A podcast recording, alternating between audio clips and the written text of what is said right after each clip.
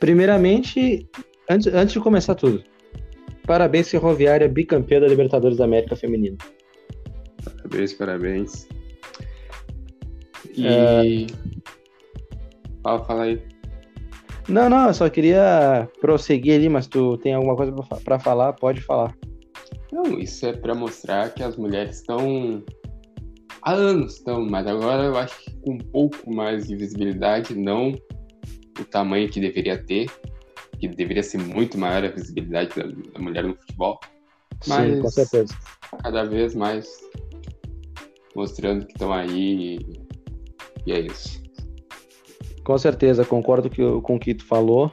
É, merecia, merece muito mais visibilidade, né? O futebol feminino no mundo inteiro, mas aqui no Brasil em específico a gente precisa é, dar mais valor às mulheres no, no, no, esporte, não só no futebol, mas no esporte, porque infelizmente ainda se tem uma cultura muito machista e quando se fala do esporte pro lado feminino, ainda, infelizmente, ainda se sexualiza muito e a gente precisa parar com isso. Já tá mais que na hora e a gente tem que andar para frente, né? Já é 2021. Pois é. Cara, eu tava acompanhando aqui e olhando a, a sequência de jogos, né? A, a temporada que a Ferroviária fez, a, a estrada que ela percorreu para chegar até a final e ser campeã. É, deixa, querendo ou não, é uma história de superação. Querendo ou não, é uma história de superação, porque eles, é, é, come, elas começaram mal na, na, Libertadores e quase foram eliminadas na fase de grupos, inclusive. Não sei se tu, não sei se tu acompanhou muito, mas como eu falei, não, che chega a ser uma superação. Mas eu vou te dizer uma coisa: a Libertadores, o time eu acho mais forte aqui no Brasil, feminino, é o Corinthians. Sim. O Corinthians sempre apostou muito, sempre. Eu há anos eu ouço falar do time feminino de mulheres. E eles, eles apostam até porque, muito. Até porque o time feminino de homens é meio difícil, né? é, tá meio complicado, tá meio complicado. É. Mas o, o time do Corinthians e tem mais um time uh, brasileiro ganhando a Libertadores é muito é muito bom até para a visibilidade das, das mulheres aqui no Brasil. A gente é Lembrando, é significante, a, né? uma das maiores jogadoras de futebol feminina é, uma, é daqui do Brasil, é a Marta. Sim. É... E...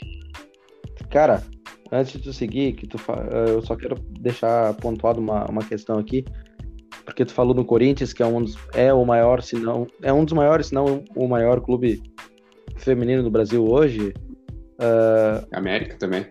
É, um dos maiores um dos maiores da América, enfim, o Corinthians investe muito. E quando tu falou nisso, eu me lembrei, né? Porque o Corinthians conquistou já algumas competições eh, importantes e a Ferroviária, com o título de ontem, se tornou bicampeã da América. Então é um feito muito importante também, porque a Ferroviária, é, no, no futebol masculino, é um time que infelizmente não vive uma situação boa, né? E faz muito tempo. Agora, comparado ao futebol feminino, que há muito tempo também, uh, acontece o contrário, né? Há muito tempo a Ferroviária, o feminino, consegue fazer grandes feitos e, e dar trabalho para os grandes times aqui no Brasil. É porque isso tem muito a ver com o que o clube arrecada. E para quem acha que é dividido, é meio que dividido. Mas o, o clube é gerenciado pela mesma pessoa, feminino e masculino. Naturalmente, tem alguém ali, algum, alguém que vai cuidar só do feminino, mas tecnicamente é o presidente do clube, clube em si, que gerencia tudo. Então, às vezes é até meio complicado de falar, porque o exemplo do Corinthians. O Corinthians está dando uma crise absurda. O Corinthians feminino, pô, tá sempre contratando bem, tá sempre chegando. Então, é, é, dois, é dois universos diferentes no Sim. mesmo clube. Essa questão do Corinthians que tu falou, até mesmo é, dá para usar o exemplo que, que, eu, que eu dei agora no início, quando tu tocou no assunto e de visibilidade, de, de, respeito, de respeito, enfim. O, essa questão do Corinthians estar sempre contratando e contratando bem no futebol feminino também vem muito da, da facilidade, entre aspas, do, de um clube contratar uma grande jogadora. Por causa que o futebol feminino, infelizmente, ele não é astronômico falando de salários, né? Ainda está muito longe dos melhores salários do futebol masculino. Os melhores salários femininos Sim. estão muito longe disso. Então, de certa forma, é mais fácil contratar um, uma grande jogadora no futebol feminino do que contratar um grande jogador para o time masculino, vamos dizer assim. E outra, diferente de, do futebol masculino, o futebol feminino, o maior futebol feminino, os melhores times do futebol feminino estão nos Estados Unidos. Sim. Diferente do, do masculino, que os Estados Unidos vai jogadores já com idade, ou Quase pessoas que estão vendendo né? jogadores, Sim. Ou, ou empresários que estão apostando em jogadores para vender para time europeu depois. Sim. Então, é... então aposta, ou aquele jogador é que aposta no mercado alternativo, sabendo que o, a qualidade de vida lá vai ser muito melhor, talvez até que dá na Europa mesmo, né? Dá para se, se comparar, se for falar em qualidade de vida, dá para comparar brincando né, Estados Unidos com a Europa e Estados Unidos ainda é capaz de ganhar. Claro. Mas agora a questão do futebol, né, do, em si ali, do, do esporte, já é mais complicado. Sim, sim. Cara, e vamos, vamos avançar um pouquinho aqui nessa história, nessa, nessa, nessa questão aqui. Eu falei nessa história porque, como eu falei para ti ali no início, é uma história de superação para mim, assim. A, a trajetória da Ferroviária na, na, Libertadores. Eu vou te falar um pouquinho aqui do que como aconteceu é, porque eu tenho algumas coisas anotadas aqui para mim até não esquecer e, e conseguir dar com mais detalhes, até mesmo para quem está nos escutando. Para quem não acompanha ou para quem acompanha também e, e, quer saber um pouquinho mais ou, ou quer relembrar quem acompanha a Ferroviária talvez também. Uh, cara, a Ferroviária começou perdendo e perdendo feio na fase de grupos. Primeiro jogo perdeu por 4 a 0 do Libertar Empenho do Paraguai. No segundo jogo, empatou em 1 a 1 com o Penharol do Uruguai, uh, com um pênalti perdido pela Aline Milene. Guarda esse nome aí, Bruno. Aline Milene perdeu um pênalti contra o Penharol no segundo jogo da fase de grupos, uh, no qual o jogo ficou em 1 a 1. E como o, a Ferroviária já tinha perdido por 4 a 0, podemos dizer que esse pênalti perdido pela Aline, pela Aline Milene quase uh, quase que que foi o o motivo, não sei se dá para dizer assim, o motivo de uma possível eliminação precoce, caso acontecesse isso. E no... Sim, porque em qualquer, em qualquer cenário um negócio desse tu já anda mal Sim. e ainda erra um pênalti. Qualquer cenário, Perdeu. seja masculino ou feminino, é, cara. bate psicológico. Bate, bate muito no psicológico. Perdeu de 4 a 0 no primeiro jogo e aí empatando em 1 a 1 né? O jogo, no caso, o segundo jogo foi 1 a 1 mas perdeu um pênalti, né? Poderia ter perdido o jogo. Poderia ter. Mas poderia ter ganhado. Mas. Se... mas poderia ter ganhado também. Então, temos duas visões aí, né? Sim. E o terceiro jogo, aí o terceiro jogo, a Ferroviária se recuperou, chegou no terceiro jogo precisando de. precisando fazer gols e, e fez. Ganhou da Universidade, da Universidade do Chile por 4 a 1 e se classificou. Chegando às, chegando às quartas de final. Uma informação aqui. Sim. Eu sou meio leigo nesse assunto aí de futebol feminino e tal. Da Libertadores, pelo menos. Uh, é, é. Quantos no grupo? É quatro? São quatro, são quatro. É tipo Copa do Mundo? É tipo Copa do Mundo? É, são, são quatro. São, é, é, é, mesma, é o mesmo regulamento da, da Libertadores masculina, cara. São, são grupos de quatro equipes e se enfrentam. Tá, mas, mas quantos jogos? Me falou três. Ah, não, sim, são. É, tipo Copa do Mundo, exatamente. Tipo Copa do Mundo. Ape, é, tá. Apenas um jogo. Né? Apenas... Não tem jogo de volta. É, não tem jogo de volta, exatamente. É mais curta. Ah, tá, é. Isso aí também poderia mudar, né, senhora Comembol? Né? Poderia ser jogos de ida e volta, como é Aqui. a Copa Libertadores. A gente sabe. Isso. A gente sabe. Nisso eu até. Pode falar. Quer falar? Tá. Uh, nisso eu até entendo a Comebol, por quê? Cara, é muito difícil conseguir estádio. A gente sabe Sim, que os clubes não dão todo toda a ajuda possível pro time feminino. Isso é óbvio. E, e às vezes tem dinheiro. Até mesmo porque em muitos, muitos casos os clubes femininos às vezes não tem estrutura nenhuma, né? Não tem estrutura nenhuma. Sim, às vezes só para aquele momento. Sim, exatamente, exatamente. É, então a gente sabe que é complicado, mas, porra, como Comembol tem dinheiro, pô. Dá pra, in, inicialmente dá para ter um, um, certo apoio financeiro da, da, da, entidade. Eu acho que como, como motivação, né, como incentivo, até mesmo aos clubes, no caso, é, até mesmo como uma forma de puxão de orelha. Ó, eu vou inicialmente dar tanto de investimento para a competição, para os clubes terem o, a estrutura necessária.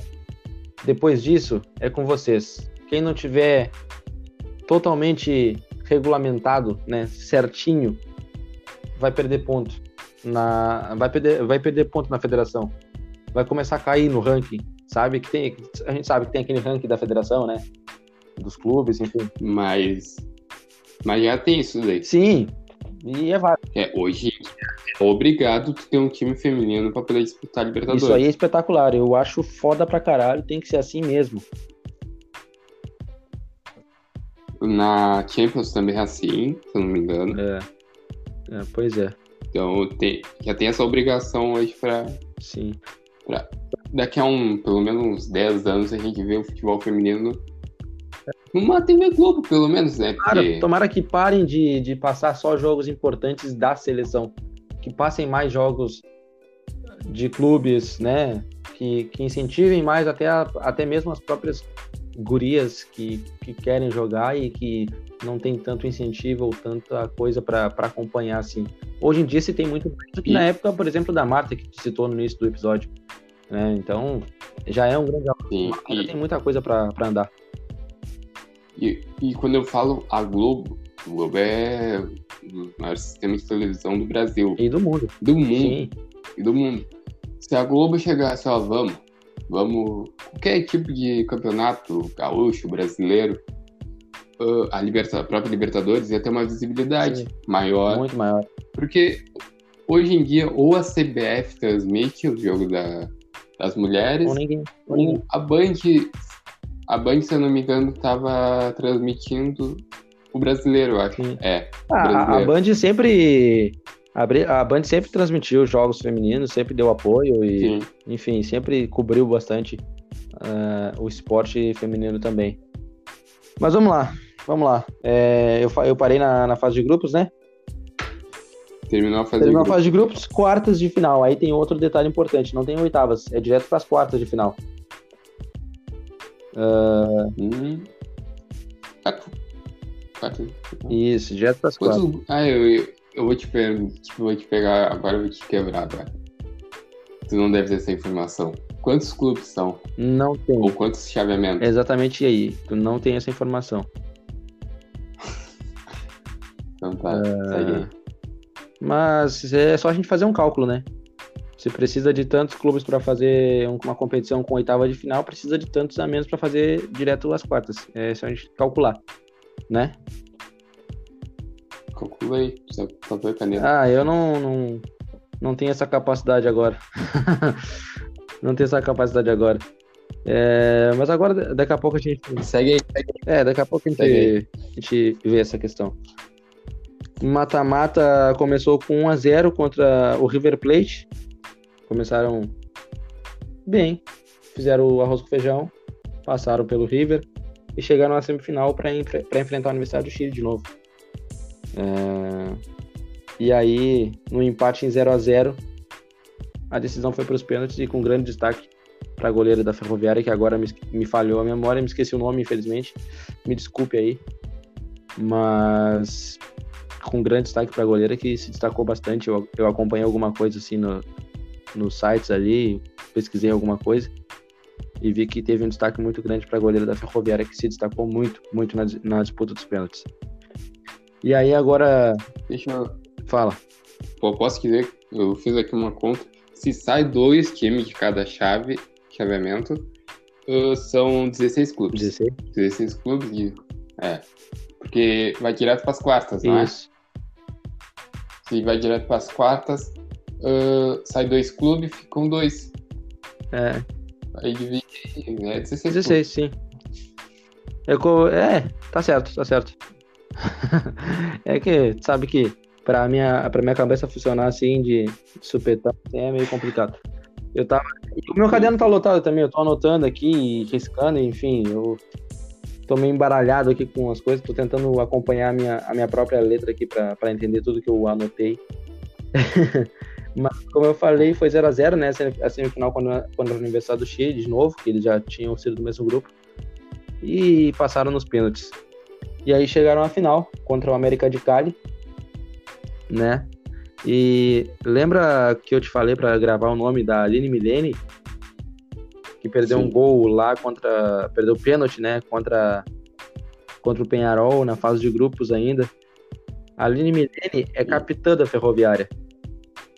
Ela, ela deu uma entrevista após o jogo, após a final contra o América de Cali, e falou que o título era, era esperado por elas, que elas trabalham para isso, que elas trabalham para conquistar não só a Libertadores, mas outros títulos né, durante a temporada, isso é óbvio. Mas ela falou, ela, ela deixou frisado assim que o título era esperado. E ela ofereceu até mesmo o título, e agora que vem o grande a grande cereja do bolo, o título e o gol feito por ela na final, o gol do título, ela dedicou para Araraquara, que é a cidade da, onde se localiza a ferroviária. A Aline, Milene, capitã da equipe, que perdeu um pênalti para o Penharol na fase de grupos, quase foi responsável por uma possível eliminação precoce da equipe, fez o gol do título na final, quando o jogo se terminou em 2 a 1 para a Ferroviária. E, a, e além disso, ela exaltou muito a união do grupo, a união do grupo foi muito importante para elas conseguirem uh, reverter a situação dentro da competição, chegar à fase de mata-mata e depois, chegando à final, conseguir sair campeãs, no caso, bicampeãs da Libertadores, né, o segundo título da Ferroviária. E por isso que eu falei lá no início, né, é, querendo ou não, é uma, é uma história de superação, né, não só da equipe que começou mal, mas também da, da própria capitã da equipe que quase foi vilã e se tornou a grande heroína. E querendo frisar um negócio que eu falei lá no começo sobre investimento e tal, do Corinthians e tal. Possivelmente o ferroviário, o investimento do ferroviário, o salário dessas jogadoras, deve ser o salário de um time pequeno aqui no Brasil. Time masculino pequeno. Ah, é. Então. Não, não duvido nada. Deve ser possivelmente. Eu não tenho essa informação de salário, né, de folha salarial da ferroviária. Mas é, é, muito, é muito provável que isso que tu falou seja, seja correto. Sim, e então, falou da união do grupo, cara, tem que ter uma baita união, porque é, é o, trampo delas e, e às vezes a, acabam até não recebendo salário, a gente sabe. E às vezes até não, muito no futebol. E às vezes até não só não é só esse o trabalho delas, tem muitas que fazem outras coisas além do futebol. Sim. Sim. Então tem que se exaltar isso, a união, não desistir nunca. Porque claramente alguma vez, alguma dessas gurias chegaram e pensaram, pô, eu tenho uma família para sustentar, às vezes um pai, uma mãe, alguém que precisa, e não desistir do sonho. Sim, exatamente. Não largar os sonhos. Sempre tem que se exaltar, cara. Sempre. É. Então, de parabéns. Então, de parabéns, exatamente. Muito bem lembrado por ti essa parte aí. E como tu já falou, estão de parabéns. E eu aqui falo mais uma vez: parabéns à equipe da Ferroviária de Araraquara. É, Parabéns às gurias que conquistaram o bicampeonato. Estão na história, né? Na história do clube, do futebol brasileiro, do futebol sul-americano. E eu vou falar mais uma vez aquilo que eu já falei para ti, para o nosso público que está tá nos escutando, que a gente ainda tem muito a crescer nesse no quesito né, do esporte quando a gente fala em mulheres. É, vamos parar, vamos parar de, de sexualizar as mulheres no esporte, vamos parar de de menosprezar as mulheres, não só no esporte, a parte da sexualização e da menospreza e do menosprezo, é, não só no esporte, mas na vida. Vamos, vamos botar isso na, na cabeça. Vamos parar de fazer isso, sério. É, já, já chega, não, não cabe mais isso. Só queria deixar isso claro e, e bem frisado aqui no nosso episódio, porque é um momento de glória, um momento de, de felicidade para a equipe da Ferroviária e como a gente está fazendo esse, esse episódio aqui para falar da realidade também, não deixando de falar da realidade do futebol feminino no Brasil e no mundo. No Brasil, na, na América do Sul, não só do futebol, né? De outros esportes também, quando se trata de mulheres, mas a gente está falando aqui do futebol. O nosso podcast é para é falar de futebol e a gente trata desse assunto. Então, mais uma vez. E. Eu. E se eu. Cara, vou falar um negócio. Cada título, seja no futebol, seja no vôlei, seja no basquete, em qualquer futebol olímpico, tá? Uh, que uma mulher ganha é mostrar que as mulheres estão aí, cara. Que elas têm que ser respeitadas, que elas fazem a mesma coisa que um homem e jamais, como tu falou mesmo, ser menos pesada. Exatamente. Jamais. E mais uma vez, né, para finalizar o assunto, parabéns aí à Ferroviária bicampeã da América. Parabéns.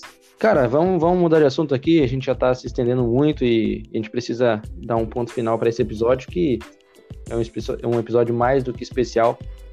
É, saiu, saiu hoje um, uma lista de 10. Eu, peguei os 10 primeiros aqui, porque foi aonde, até onde apareceu, e eu não, não pesquisei muito além disso também, porque o que a gente tá, o que a gente vai falar aqui agora são tá entre esses 10 primeiros. É, são cinco pontos desses 10 que tem aqui. Uma, saiu uma lista, né, um ranking feito pela IFFHS uh, que nomeou os 10 maiores, os 10 melhores times da década. E dentre esses 10 melhores, cinco são brasileiros. Eu não sei se tu vai querer falar alguma coisa antes uh, de, eu, de eu dar a lista completa, ou tu quer que eu dê a lista completa e... Não, eu sei. Quer que eu dê a lista completa primeiro? Tá. Vamos começar de, do, do, do último, né? Do último não, do, do, décimo. Do décimo até o primeiro. O Palmeiras, time brasileiro, como eu já falei, desses 10, 5 são brasileiros, o Palmeiras é o décimo nessa lista. O Atlético Mineiro é o nono colocado. E logo à frente dele tem o Independente Santa Fé, da Colômbia. Corinthians é o sétimo lugar. É o Corinthians Paulista aí, time brasileiro. Em sexto lugar, o Flamengo. Em quinto, no meio da tabela, né? No meio da, da, da lista, está o Libertado Paraguai. Em quarto lugar, o Boca Juniors Argentina, que dispensa comentários, é sem dúvidas um dos maiores, se não o maior clube da América. Uh, em terceiro lugar, o River Plate, seu maior rival, da Argentina também. Em segundo, até fiquei surpreso, tanto, eu fiquei tão surpreso quanto o primeiro colocado, apesar do primeiro mexer com o meu coração, eu fiquei bastante surpreso. É... O segundo colocado dessa lista é o Atlético Nacional da Colômbia, o Atlético Nacional de Medellín. É... Tem time, tem história.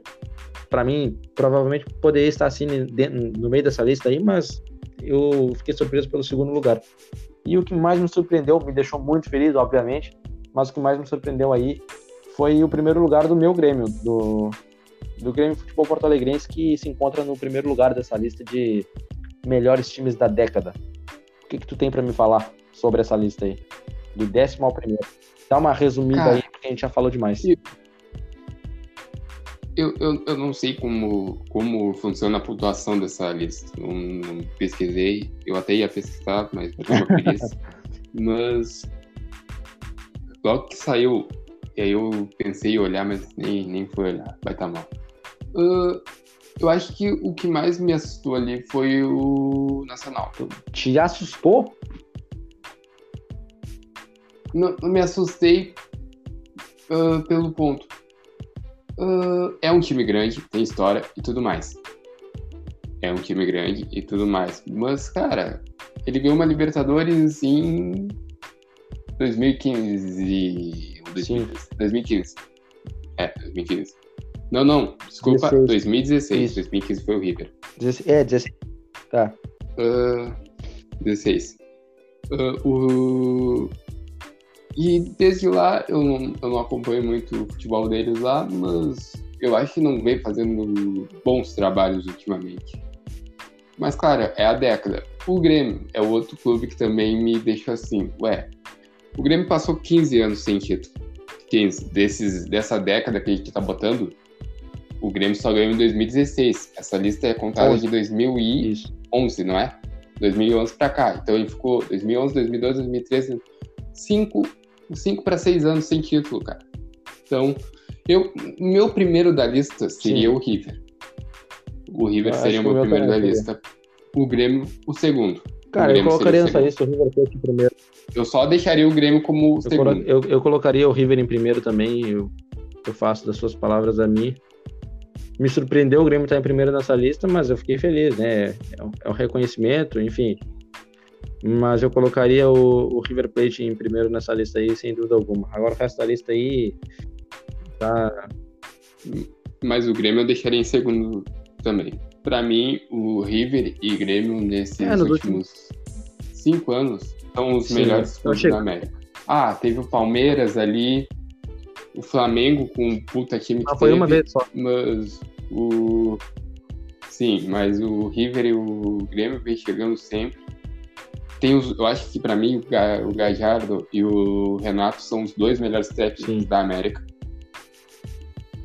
Eu acho que só em 2019 apareceu um treinador chamado Jorge Jesus, que bateu nos dois, e, e o Gallardo, que para mim é o melhor treinador da América, quase perdeu. Então, então é isso. E, e ótimos trabalhos usando a base. O, o River quase ca, caiu em bem de rebaixamento e teve que se reestruturar sem dinheiro e usando a base. E hoje é um dos melhores times da América. Então, então é isso. E o Corinthians eu também fiquei meio assim. É, tem. Como qualquer outra, como qualquer outra lista. Cara, não vem fazendo.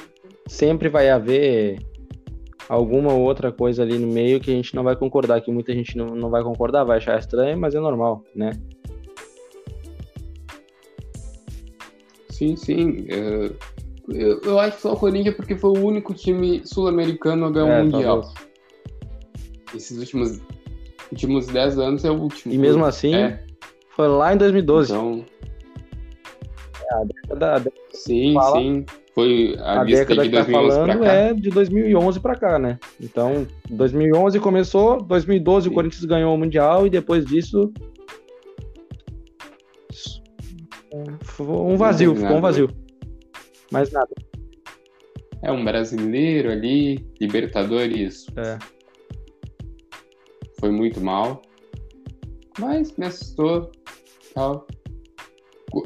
Ah, claro, como gremista. É, exatamente. Fiquei muito feliz, mas não concordo muito. É, concordar, concordar é uma palavra muito complicada de se usar assim, porque eu ia, eu ia fazer. Se eu fosse parar para fazer minha lista, se eu fosse parar para fazer minha lista, eu não colo... Ah, Atlético Mineiro ganhou 2013. Beleza, foda-se Libertadores 2013. Eu não colocaria o Atlético entre os 10 melhores da América na década. Mas aí é opinião minha.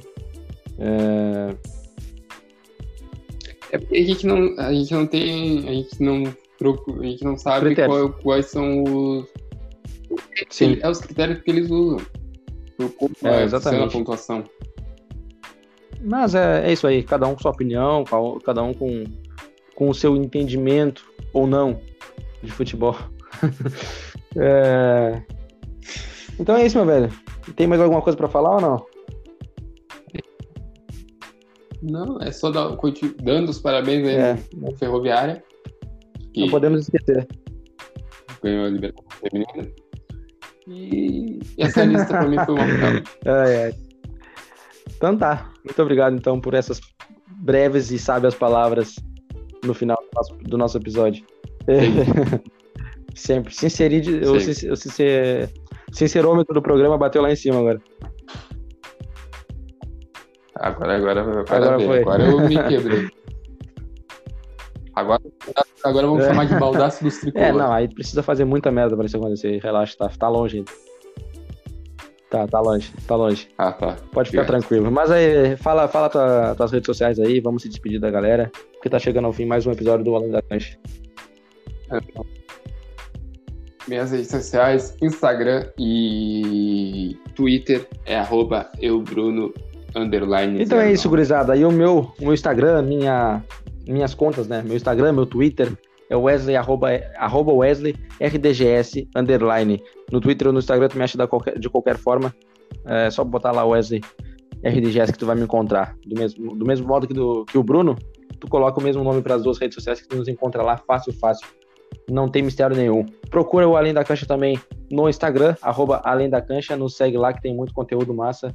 Todos os dias, ou pelo menos quase todos, uh, tem conteúdo fresco, novo e é, sábio. Às vezes sim, às vezes não. Às vezes é só uma, uma resenha louca ali de, de boleiro, mas às vezes tem conteúdo interessante, conteúdo massa, que a gente gosta de fazer para vocês também.